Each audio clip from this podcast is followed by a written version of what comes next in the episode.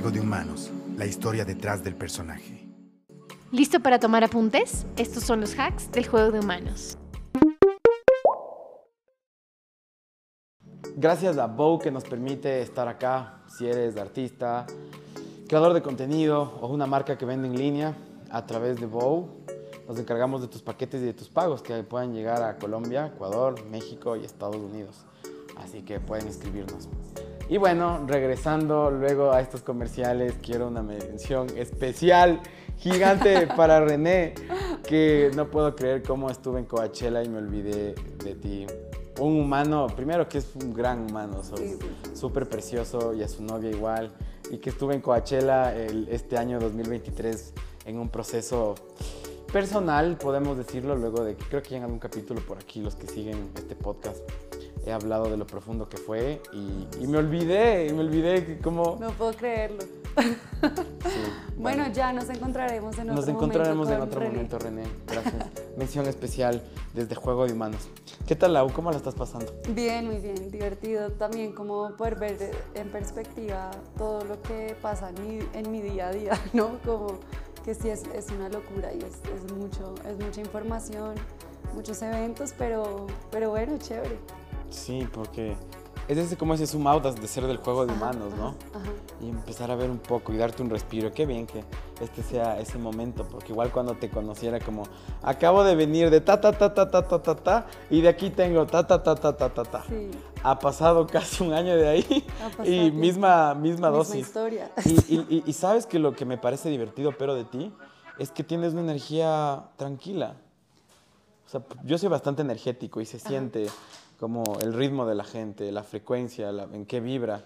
No sé, para la gente, de seguro algunos van a decir que hippie esto, pero otros les dará muchísimo sentido. Porque me siento acá con bastantes personas ocupadas usualmente y les cuesta estar en el presente, ¿sabes? Como viven, o hay gente que vive añorando el, el pasado, o hay gente que está maquilando todo el tiempo el futuro. Y te veo como en todo lo ocupada que eres, igual cuando te conocí, estamos cenando, estás pensando en cenar, estás bailando, estás disfrutando la música, estás en el podcast, estás. Eso me parece muy lindo. Sí, sí, sí, yo creo que pues esa es una de las virtudes que me ha dado la maternidad, creo. ¿Sí? Sí, pues eh, Porque tengo justo que estar presente para mi hijo y eso me me ha me ha enseñado a estar presente en todos los otros ámbitos y pues disfrutarlo. O sea, yo creo que sí estoy como en un ritmo súper frenético de, y, y, sobre todo es loco porque estoy como en... Eh, ahora, justo alguien de mi equipo me decía que, que ella se imaginaba mi mente como con 30, con 30 ventanas abiertas, como de cada evento, y que no entienda a qué horas las abro todas. Y es como que, bueno, cuando la abro, pues tengo que estar ahí por unos minutos porque si estoy ahí y con las otras 30 abiertas, pues va a ser muy difícil.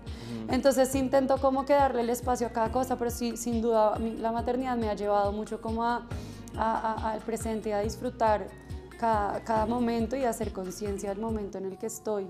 Em, disfrutarlo y pues también hacerlo bien, porque claro, cuando estás acá, pero estás en otra cosa, pues no, no vas a poder entregar tampoco. Definitivamente. Y con ese contexto, esa era mi siguiente pregunta dos o tres cosas, hábitos que los tengas en tu día a día, que puedan hacer para conectarte con el presente y que puedas enfocarte en una cosa a la vez. Que en este mundo multitasking es uno de los desafíos más grandes.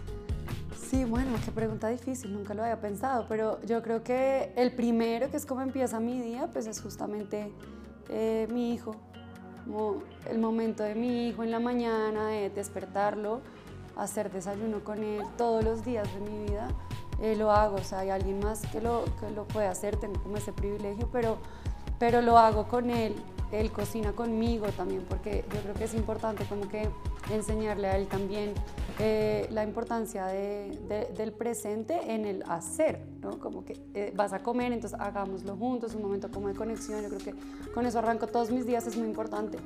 Em, Luego lo segundo que hago pues es como este chequeo de lo que te decía hace un rato, como en estos 30 eventos, cuál es el estatus, cuál es la realidad hoy y cuál es la realidad a la que tengo que llegar. Visualizar eso como en qué está hoy y, hacia, y, qué, tiene, qué tengo que lograr Y entonces ahí hay un montón de tareas ¿no? que, que, aparecen y como que poder visualizar eso, pero en lo que es ejecutable en el corto plazo, eso es en lo que me concentro. eh, y, y, una tercera, pues no, la verdad no lo sé. Un hábito. No, no sé qué otro hábito tengo para conectar con, con mi presente. Qué locura, pero te digo que es una sorpresa porque son muy pocos y ya he entrevistado a más de 60 personas, 5 países y es como algo que se repite, que la gente está como corriendo y, y, sé que también vas a salir y hay momentos en los que sí uno está como ta ta ta sí, ta no, ta ta sin duda todo el pero tiempo de estoy seguro en eso. todo el tiempo estoy en eso igual pero yo creo que es importante como que mm, bueno también por respeto a la gente yo, yo creo que es importante como que eh, cuando estoy con cada persona de mi equipo intentar como que estar en lo que, en lo que necesito que esa persona haga y para eso tengo que ser clara, ¿no? Y para eso que construir una conversación eh, y nutrir esa conversación eh, para que lo que llegue, el resultado que estoy esperando sea el que, estoy, el que necesito, ¿no? Si no se toma uno el tiempo como de construir esa, esa, esa realidad con cada persona, pues es difícil. Súper. Buenísimo, vamos avanzando. ¿Qué otra estrategia tú crees que pueda funcionar a artistas para que se puedan internacionalizar y llegar a nuevos públicos? Eh, yo creo que es importante, justo, justo hace como un año o dos hice un, un, un, taller sobre eso, artistas españoles que querían entrar a los mercados latinos. Y yo creo que pues sin duda lo más importante es pues nuevamente entender el mercado, el mercado al que quieres entrar. Que, que yo creo que tú me lo preguntaste hace un rato y es...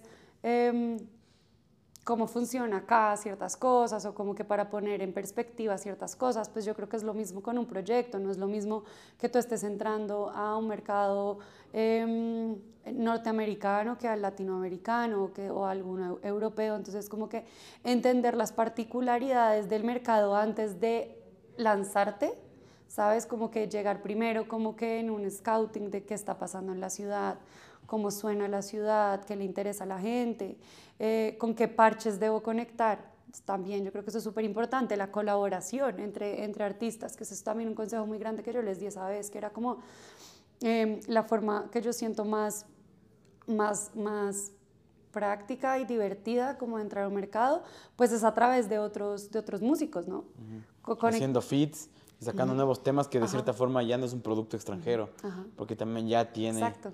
Ya y tiene como... la sensibilidad y luego le estás metiendo algo de afuera que la gente también siempre le va a gustar, como que eso nuevo.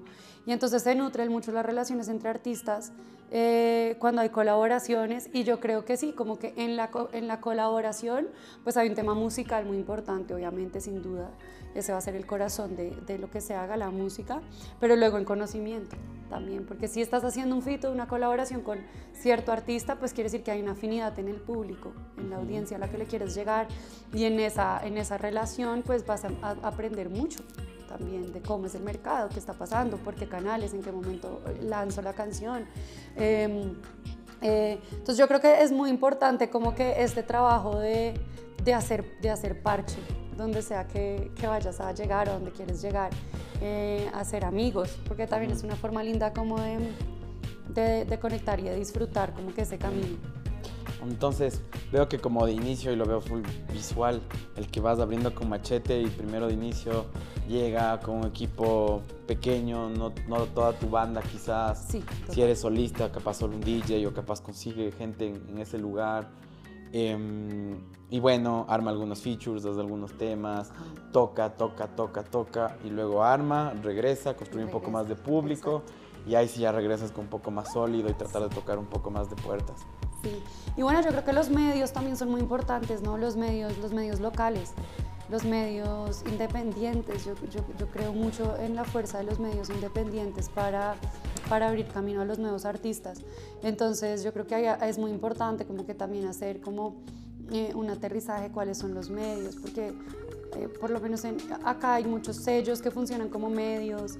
Eh, entonces, usualmente hay como un 360 como en, lo emergente acá.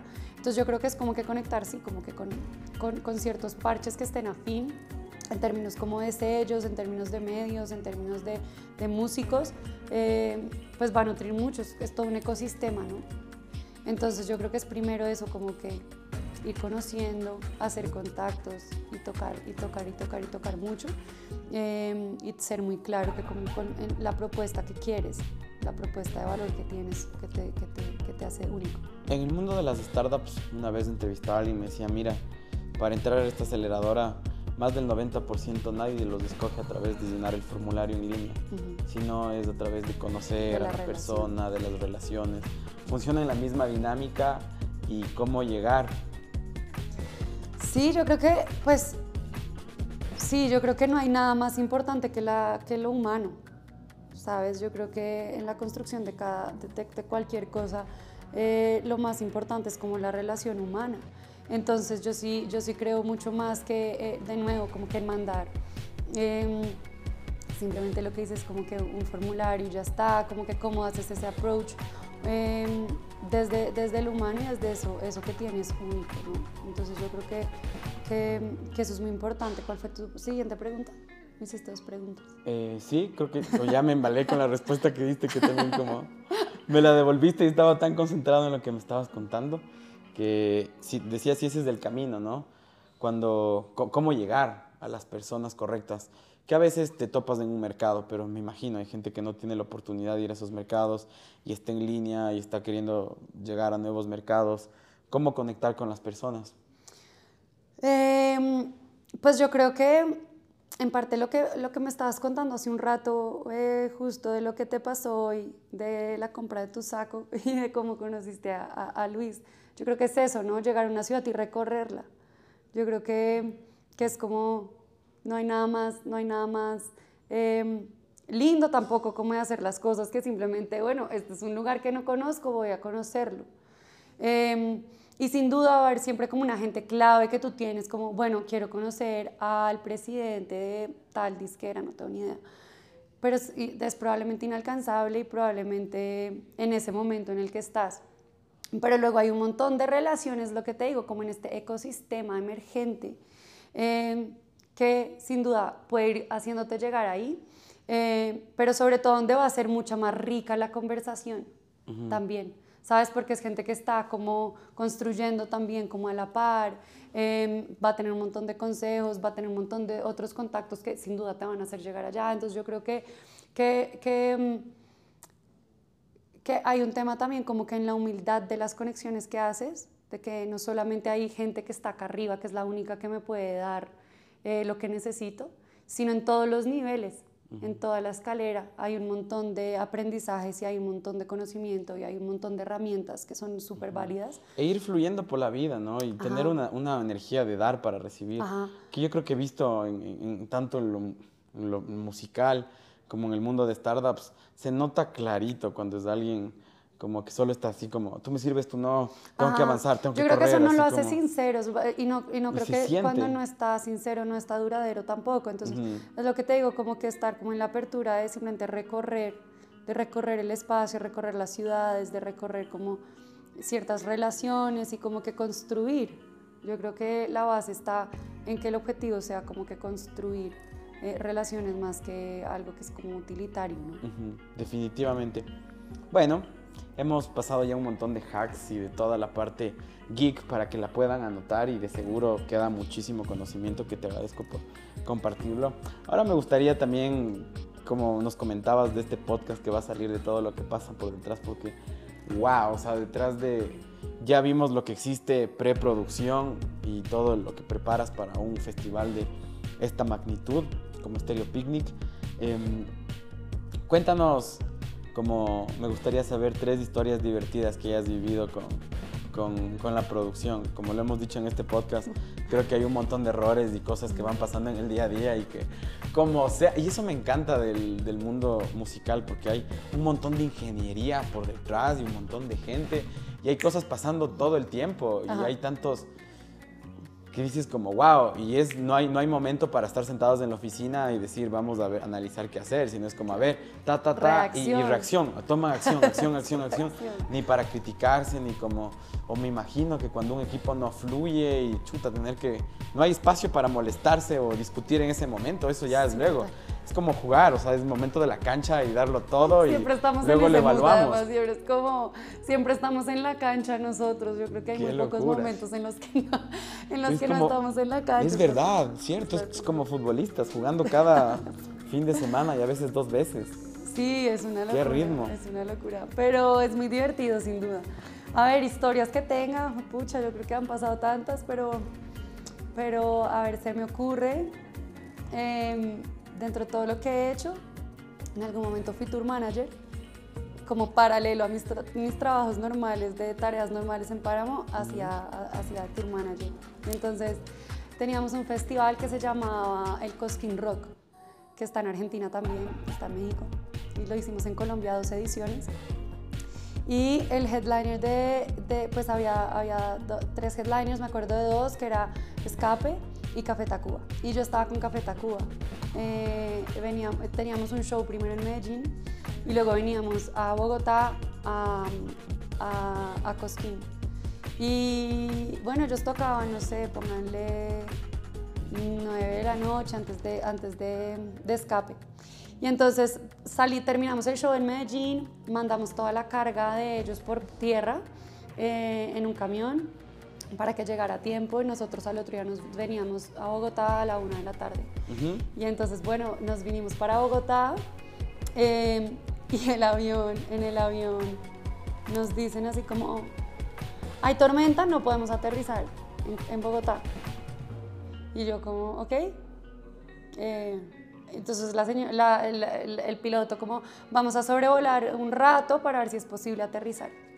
Y yo, ok, que no el cúnico, yo con toda la banda. Eran 17 personas, estaba con la banda y con el crew. Ya. Yo sola. Y entonces, bueno, eh, vamos a Y era sobrevolar. vuelo comercial, o sea, había Era más un vuelo gente. comercial, era un vuelo comercial. Y ya se comenzó a sentir la tensión. Y entonces nadie sabía que ahí estaba la banda. O sea, ellos, ¿Cómo? habían, ellos habían llegado así como que tapados, nadie sabía. Estaban como... em, la gente no sabía que ellos estaban montados en el avión. Pero entonces me dicen, vamos a sobrevolar, no vamos a aterrizar y yo empiezo obviamente con el estrés de qué voy a hacer. Y entonces después, eh, media hora después de sobrevolar, dice el piloto, no vamos a llegar a Bogotá, nos vamos para Cali, porque no podemos llegar a Bogotá, no, puedes, no se puede aterrizar. Y yo, ok, y entonces viene el, el production manager, no, viene la, la tour manager de ellos. Y me dice, Lau, me dice Dante, que es el production, eh, me dice Dante que no vamos a tocar. Y yo, como así? Yo, como así? Pues son las 2 de la tarde, o sea, hay tiempo, todavía hay un montón de tiempo. No, no, vamos a tocar. Y yo, ok, vamos a calmarnos, vamos a aterrizar en Cali, en Cali pues vemos qué hacer. Y entonces ellos, bueno, lo- hablo con, con Dante en el avión y le digo, Dante, dame un momento, llega, aterricemos, yo hablo con la gente en Bogotá y ya vemos, bueno, listo. Aterrizamos en Cali, nos bajan del avión y nos meten a una sala de espera en un aeropuerto en Cali, que no es el mejor aeropuerto del mundo, debo decirlo. Y, y así yo como que intentando que la gente no viera que ella pues que estaba con la banda. Y entonces ese mismo día tocaba Shakira en el estadio, o yo no sé dónde tocaba. sí, En- creo que en. Cali. No, en Bogotá. En Bogotá. Y entonces mucha gente del vuelo de Medellín venía al show de Shakira también. Entonces la gente así como que peleando con la, zafa- con la gente del counter de, de la aerolínea. No, es que yo voy para el show de Shakira, no sé qué, voy a perder mis boletas. Y yo así como por dentro llorando, ¿sabes? Como yo vengo con Shakira, hagan de cuenta. Como que yo, pero sin poder decir nada porque yo decía, no puedo hacer un escándalo. Porque luego en redes la gente va a decir, Café Tacuba no va a llegar al festival. Y yo necesitaba contener Claro, la situación. algo así. Entonces yo llamaba así como que, pues al director del festival, como que, ah, no, tranquila, lo vas a lograr, lo vas a lograr. Y eran ya como las 5 de la tarde. Y yo con Café Tacuba en el aeropuerto de Cali, sin almorzar. O sea, nadie había comido nada. Lo único que había era como croissants con queso, y entonces Rubén es, es vegano, entonces no, no podía comer nada, o sea, el caos. Em, y 5 de la tarde y ya definitivamente, entonces me dice, me dice eh, Dante, que es el production, me dice definitivamente no vamos a tocar. Es imposible, solo yo, o sea, ellos son los únicos autorizados de abrir el camión y montar su show porque ellos viajan con todas, todas sus cosas. No todas las bandas viajan con todos sus Claro. equipos, ellos sí. Y él tiene que montar, él no deja que nadie toque sus equipos. Decía, yo necesito 5 o 6 horas para montar el show, no vamos a tocar.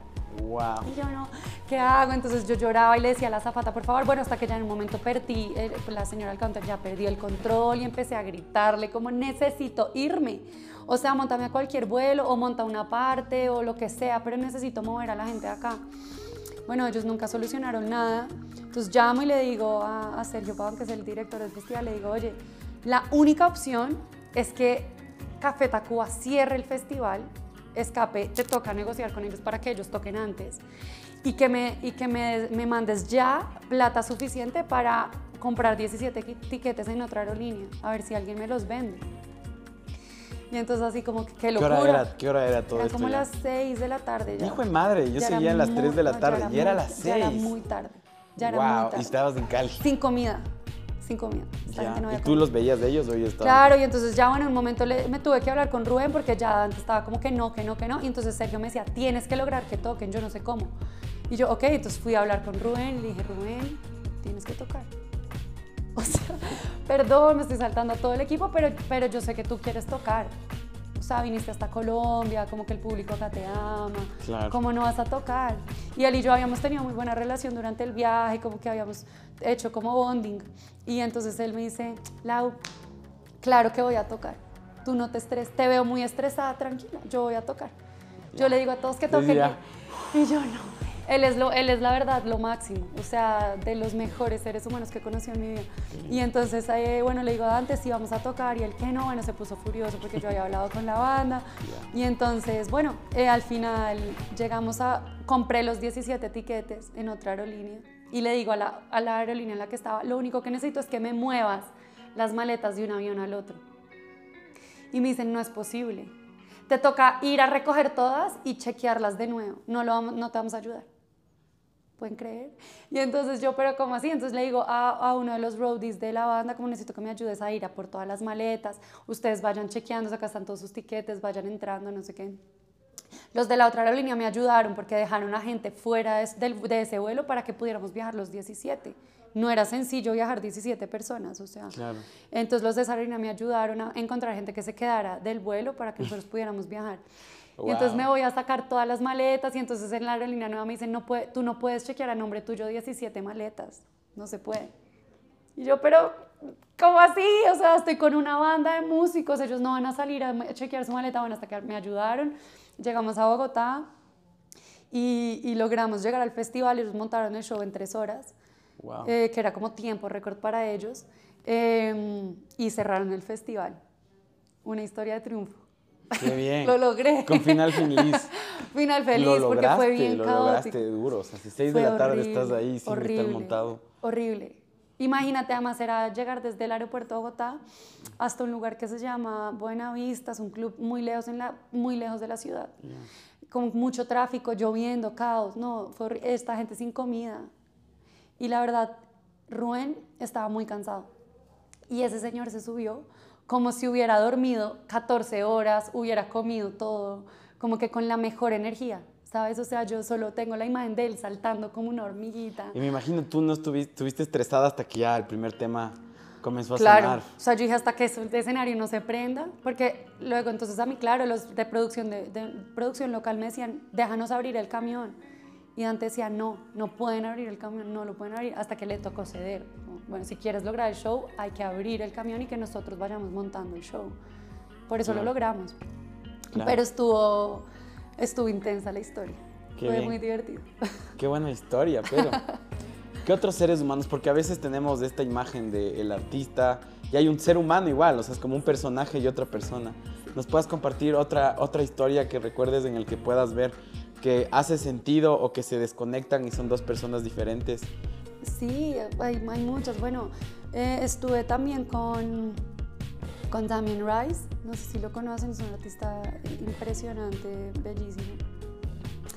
Y él em, venía a hacer un, un show en un teatro y, y él hace un show mu- muy, muy, muy, muy, muy lindo, pero él toca con instrumentos específicos, ¿sabes? Como que es como el piano de no sé quién, la guitarra, no sé qué, como que es muy específico cada canción con su instrumento.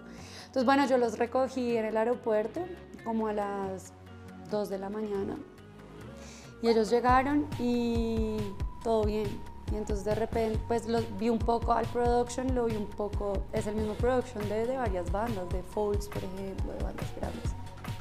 Entonces yo estaba muy nerviosa, más que por el artista, por él, porque él, él trabaja con bandas que, que, yo admiro muchísimo. Y él es uno de mis artistas favoritos. Yo fui, fui tour manager de él por, por eso, o sea, como que yo pedí estar con él porque él marcó, ha marcado mi vida de, de, muchas formas. Entonces, estaba, sí, fue una oportunidad súper linda. Entonces yo estaba así como que muy emocionada de estar con él y muy como que nerviosa de estar con, esta, con, con el production de él que se llama Mark, eh, con mucha expectativa. Y llegaron súper buena onda también, como que estamos súper cansados, pero bien. Yo, ok, nos vamos para el hotel y yo veía a Mark como que no me puedo ir, pero vete tú con ellos, como vete tú con la banda. Y yo, ¿qué pasa? No, yo soluciono, yo soluciono. Así como que en su rol de él tiene que solucionar. Y entonces yo le digo, ok, eh, ¿qué pasa? Y me dice, falta una maleta. Y yo, no lo vas a poder solucionar tú, o sea, estás en un aeropuerto en Colombia. Es bien negligente nuestra cultura, perdón, pero no somos así como que lo más eficiente en ese tipo de situaciones donde hay burocracia por medio. Entonces le digo, yo voy a llevar a la banda, si quieres vente conmigo y yo me devuelvo al aeropuerto y soluciono. Y él no, bueno, vamos, los dejamos y nos devolvemos, nos devolvimos. Y en el camino me dice, de vuelta, que eran las 4 de la mañana, yo le digo, ¿qué es lo que falta? Y me dice, eh, lo que falta es la guitarra del abuelo de Damien, que es con la que él toca no sé qué canción. ¿Sabes? Yo así como que pensé que se había quedado la maleta con la ropa, que yo digo, ya estábamos en una tienda y compramos ropa. Pero pues no, era así como que la reliquia familiar, la guitarra de 1932 que sonaba específicamente de esa forma, ¿no? Y yo, ok. Y todo el apego emocional también, pues. Y él súper tranquilo, o sea, luego al final, bueno, yo hablaba con Damien ya el otro día, bueno, entonces espera, entonces me, fuimos al aeropuerto otra vez y yo le digo a la señora, necesito una maleta y me dice, no esa maleta no, sé, no, no aparece, no está en el registro. Y yo, pero como no está el registro, es como, que es un tesoro, señora, ¿no? Y entonces así como que no, eh, no, ni idea, no está. Entonces eh, le digo a Mark, bueno, ya está muy tarde, vete para el hotel y yo vuelvo mañana súper temprano a intentar solucionar y él me decía, yo creo que no se va a solucionar, más bien vamos viendo con él que otra guitarra, no sé qué, y yo, va a aparecer. Bien. Y entonces sí, yo... O sea, tú estabas ya con esa energía. Va, a, aparecer. va a aparecer. Y entonces yo buscando, yo viajaba en una aerolínea, yo buscando contactos de esa aerolínea, yo decía, a toda la gente que yo conocía necesito un contacto de esa aerolínea, como sea, el presidente, no me importa, lo necesito. Entonces, bueno, logramos conseguir unos contactos y logramos, pues yo al otro día súper temprano en el aeropuerto chequeando qué había pasado con la maleta y entonces nos dimos cuenta que a otra persona del vuelo le habían chequeado esa maleta a su nombre. Y esa persona tenía una conexión en otro país, no me acuerdo en cuál y la maleta estaba perdida en una conexión en otro país. Se imaginarán la locura que yo decía, el show es esta, es esta noche. Pues, o sea, no va a llegar.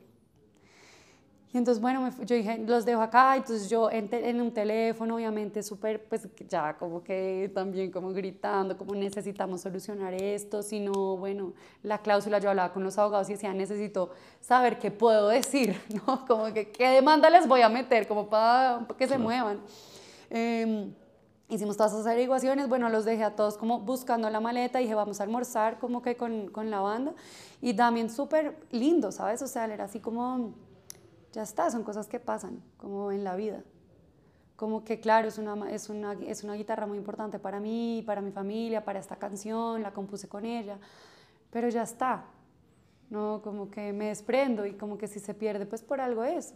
Y en Colombia tengo que tocar con otra, otra, otra guitarra y no, no, importa. Ah, bueno, qué bueno también. Hermoso. Pero Mark y yo como, no. Va a aparecer Va la maleta. Va a aparecer, ¿sabes? Y luego la logramos encontrar y alcanzó a llegar al show. Qué locura. Fue increíble. Llegó, literalmente cuando él ya estaba montado en el escenario, llegó. Llegó así como... Llegó y, él no sabía, él no sabía que iba a tocar con su guitarra y tocó con su guitarra. Y Qué linda sorpresa. Pues súper lindo. Y esa misma noche saqué, estaba con Mark, entonces mientras Damien tocaba, y él como, ay, necesito comprar otras cervezas. Y yo, ok, ya voy y las compro y te las traigo. Y él, no, yo quiero ir contigo a comprarlas. Y entonces eso era en el centro de la ciudad y fue como toda una, toda una experiencia salir con él. Él decía, es que cuando viajo nunca recorro en realidad la ciudad, solo estoy como en el hotel y en el venue, ya está. Y él como que le daba como un buen vibe estar conmigo. Y entonces le dije, bueno, vamos. Eh, es un poco caótico porque él es inglés y yo le decía, pues no sé qué te va a parecer el centro de la ciudad hasta ahora, pero pues vamos. y, y solo teníamos para pagar con una tarjeta de crédito.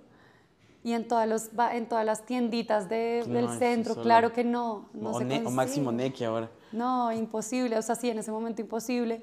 Y él así como que yo recorriendo como la mitad de la- del, del centro de la ciudad. Eh, recorriendo como que en la mitad del centro de la ciudad con él hasta ahora y él así como medio asustado, ¿sabes? Yo le veía la cara como de, estamos en peligro. Eh, fuimos por las cervezas, nos tocó cada, cada vez ir más lejos, pero y eh, él decía, ya estoy asustado, devolvámonos. Y yo, no, ya estamos cerca, tranquilo, no va a pasar nada.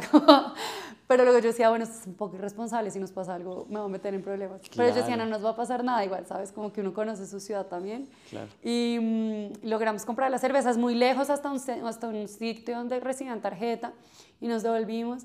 Y él como que me abrazaba y decía así como que había sido una experiencia súper loca para él porque pues sí, estaba como en esta ciudad y nunca la había recorrido y como que el centro, el centro de Bogotá a- en la noche, un día, pues un viernes, un sábado, pues es bien movido. Entonces él lo agradeció mucho y siempre que viene como que me busca para que nos veamos y como que le muestre algo más de la ciudad. Entonces súper, súper linda también esa historia con él. Qué lindo. Nos has hecho navegar en un montón de historias tan bellas. Y bueno, estamos llegando a la tercera parte de este podcast, Ok, en donde vamos a hacer un zoom out y olvidarnos del juego de humanos y recordar que la vida va más allá que este juego. sí. ¿Eres feliz? Sí, pues eh, soy feliz la mayoría del tiempo. ¿Qué es felicidad para ti? Em, pues yo creo que permitirse hacer lo que uno siempre ha querido hacer, como que cumplir el sueño. Yo cumplo, yo cumplo el sueño que siempre tuve de, de- de chiquita y de adolescente, que es trabajar en esta industria. ¿Te Siempre. consideras exitosa? Siempre quise. Eh, me considero exitosa, sí. Me ¿Qué es cuesta mucho, me cuesta mucho reconocer, como decírmelo. Em, pues yo creo que es eso, como, como haber llegado al momento en el que estoy de la vida pudiendo hacer lo que quiero. Creo que eso es un privilegio muy grande que no, to- no todo el mundo tiene. Y yo siempre quise trabajar en música eh, y eso hago. Y siempre quise ser mamá y soy mamá. Eh, entonces, entonces sí, creo que pues que lo, lo logré eh, y creo que es muy difícil el equilibrio entre el trabajo y la maternidad, pero pues creo que ahí lo estoy, lo estoy intentando. Estás ahí surfeando por la vida. Estoy, sí. ¿Cuándo fue la última vez que lloraste? Eh, hace poco, yo lloro harto, soy bien llorona. Lloré hace poco, me imagino que la semana pasada o algo así. ¿Has llorado delante de tu equipo? He llorado, con, eh, sí, he llorado delante de mi equipo. ¿Y bien? ¿Te has sentido vulnerable o que algo ha pasado? Sí, yo creo que pues es difícil cuando uno es líder eh, mostrarse vulnerable, no tanto, yo creo que es lindo que te vean que eres humano y que es difícil y que lo que ellos están atravesando, que los frustra, tú también lo estás atravesando, yo creo que eso es importante. Pero es difícil en el sentido en el que cuando eres líder eres, eres la cabeza y eres el, eh, como que la, el, Y se el contagia, centro. ¿no? Dices como si yo lloro, se contagia inestabilidad y todo el mundo va a estar ahí. Exacto, y eres eso, como que lo que la gente recurre para sentirse que está bien lo que estás haciendo. Entonces, es difícil como que manejar cuando estás con muchas emociones y mucha frustración, y, eh, y no solo en la tristeza, sino en la rabia y en la presión.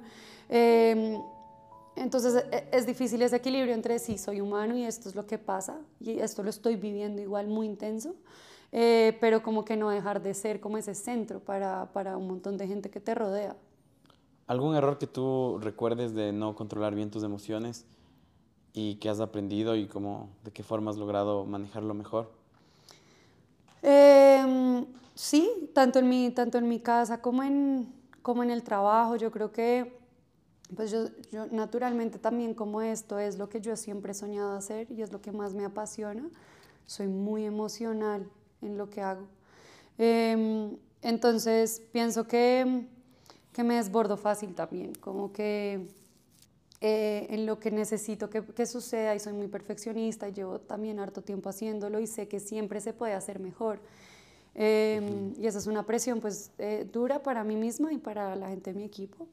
Eh, pero yo creo que lo importante es eh, intentar salir rápido como de ese estado, ¿sabes? Como que como hay, salir un momento, ver en perspectiva, pues como que respirar y reconocer lo que, pasó, lo que pasó frente al equipo, ¿sabes? Yo creo que es muy importante como que no simplemente que, que, te desbordes en una emoción o en una situación y eso nunca pasó, sino reconocerlo, ¿no? reunir a la gente y decirle esto pasó. Y, y, y, así me sentí y así se sintieron ustedes y reconocer eh, y pedir perdón también, yo creo que es súper importante. Reconocer, reconocer cuando estás en un estado y cuando afecta al, otro y reconocer cuando es tuyo lo que pasó y cuando en realidad sí es del otro y reflexionar sobre eso, porque tú puedes reaccionar frente a algo que esperabas, que no sucedió en efecto por la otra persona, pero luego cómo, cómo usas eso como una oportunidad para que la gente ya pues no vuelva a pasar por eso y cómo haces eso, usas eso para que sí sea un aprendizaje para la gente. Total. Es un reto muy grande. ¿Qué le dirías a Laura de los 20? Em, no, que lo está haciendo bien y que vaya más de fiesta. He ido a muchas fiestas en mi vida, pero nunca son suficientes. nunca son suficientes amaneceres, nunca son suficientes eh, bailes, nunca, nunca. Sí, como que disfrutar, disfrutar muy intensamente cada momento. Yo creo que que, yo me he permitido mucho eso en la vida y también he sido muy privilegiada porque, eh, porque he, tenido, he tenido muchos amigos muy, muy fuertes y muy cercanos y, y he, he, estado de nuevo mucho de fiesta y he estado mucho en la profundidad también y he estado mucho en la meditación y he estado mucho en, en estados, eh, en muchos estados, pero muy entregada a cada uno. Y entonces yo creo que el consejo más grande es haz eso más como que, como que no importa, al final la vida se resuelve, ¿no? Definitivamente. Para mí igual se, eh, no está resuelta eh, y hay muchos retos, pero, pero supongo que de una u otra forma, como que trabajé tan intensamente por esto que quería que pude llegar a lo que, que lo que soñaba eh, a mis 30 años. Entonces yo diría como que sí, como que en este momento obviamente tengo muchas responsabilidades y, mucha presión, entonces diría eso, como que haz más de todo lo que te gusta y como que el placer también y como que el disfrute que hay en esa etapa, eh, que fue maravilloso, sí. Ya hemos visto el pasado, hemos navegado por el presente. Vamos a volar la cabeza un poco para el futuro. ¿Cómo ves el mundo en 50 años? Ay, muy gris, la verdad. Em, es como que, si no sé, siento, lo, lo, lo, lo, siento un poco como enajenado a la naturaleza y me cuesta mucho y me, me, angustia mucho eh, un poco ese tema del, futuro. 50 años igual no, no son tantos, pero yo sí creo que pues hay una tecnología como en una velocidad demasiado de vértigo que va avanzando, que es maravillosa igual, que es increíble y que hay cosas muy chéveres viniendo pero yo sí creo que pues hay como cierta enajenación ahí también y, y yo creo que, que se vuelve un poco gris y se vuelve, se distancia un poco de la naturaleza.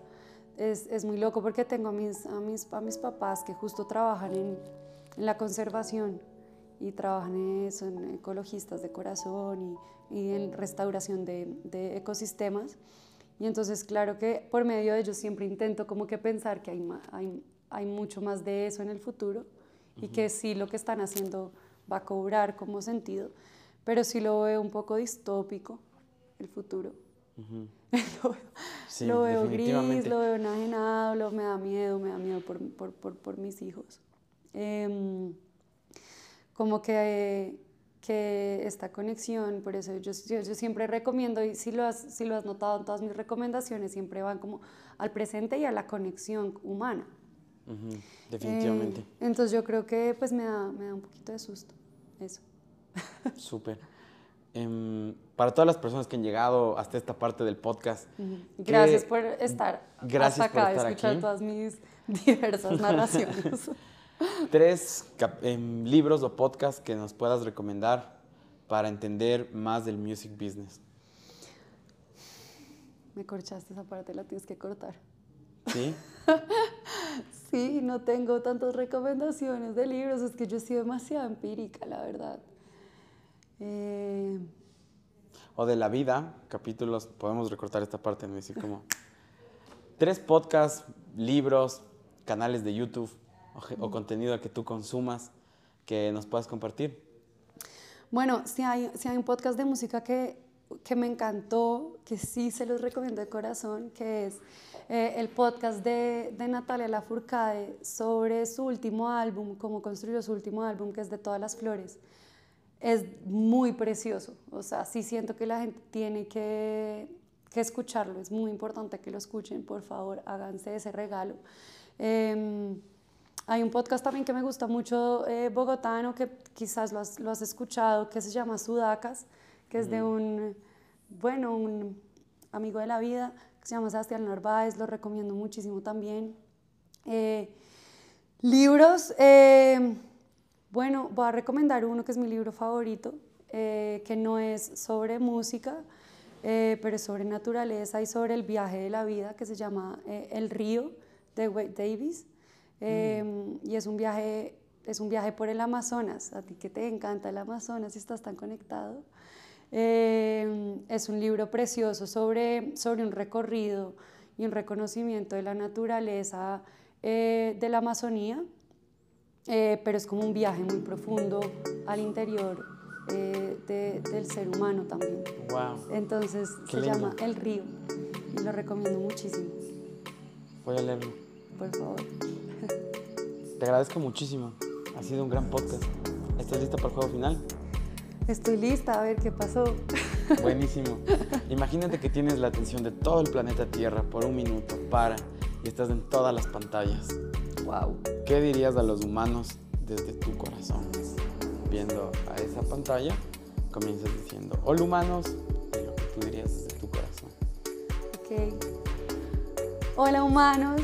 Em, la verdad que les recomiendo eh, y les aconsejo vivir intensamente y que salgan a la calle, y que salgan al bosque y que duerman en el bosque y que recorran cada calle de su ciudad y que lo hagan junto a las personas que aman.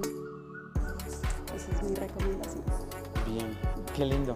Me he divertido un montón, me quedo con muchísimas cosas. De seguro espero volver a tenerte en este espacio. Hagan Ojalá. todas las preguntas que quieran, por favor. Me he divertido un montón. Y pues bueno, gracias por acá. Gracias a ustedes por llegar hasta acá. Espero que hayan aprendido, les haya gustado algo de lo que les conté y gracias a ti Alexis, me encanta volverte a ver esta vez en mi ciudad. Sí, qué lindo. Cuídense todos. Esto fue